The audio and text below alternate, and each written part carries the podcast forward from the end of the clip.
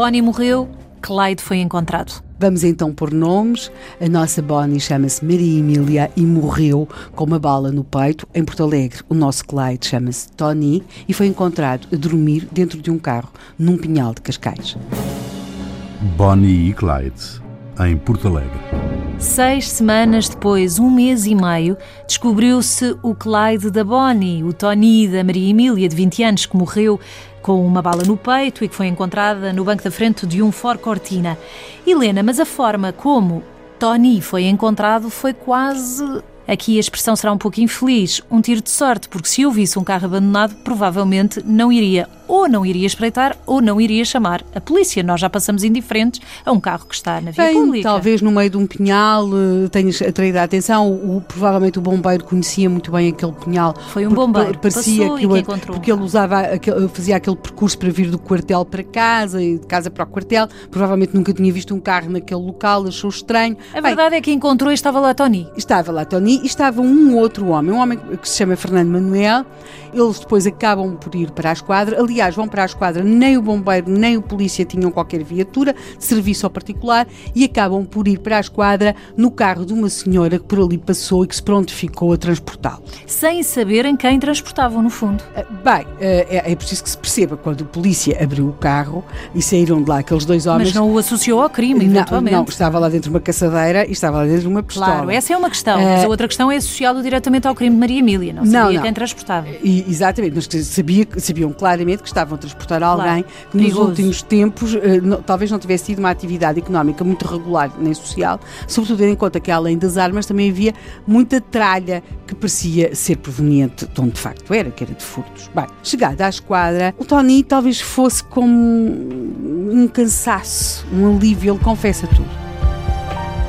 Confessa tudo o que aconteceu desde que deixou Maria Emília dentro daquele Ford Cortina em Porto Alegre. De facto, eles roubaram a tal carrinha uhum. que acabaram por abandonar em São Pedro do Sul e separam-se. Eles em São Pedro do Sul, note-se que eram três homens, eles separam-se. O Tony fica sozinho, depois acaba por passar por Abrantes. Em Abrantes faz este contacto com este Fernando Manuel e então, durante essas seis semanas, o que foi o viver do Tony?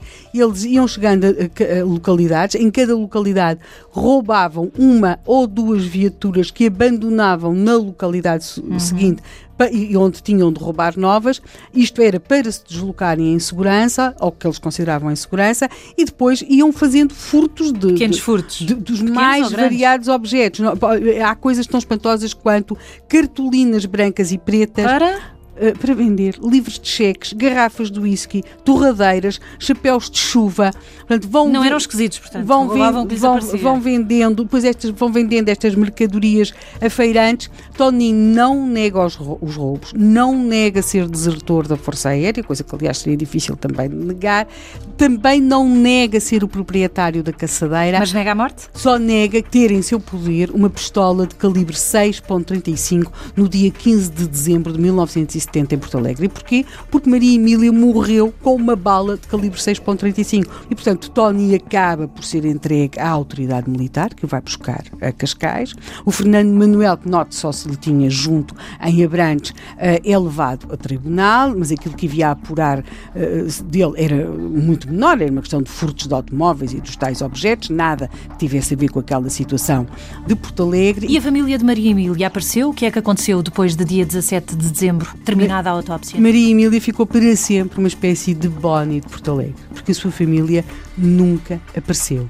O seu funeral, com uma urna branca, como era à época adequado para alguém tão jovem que não se tinha casado, eh, a sua urna branca foi dada por uma agência funerária de Porto Alegre. Também, como era hábito na época, as pessoas quando morriam tinham aquilo que se chamava enxoval mortuário, uma roupa que se considerava adequada para ser enterrada.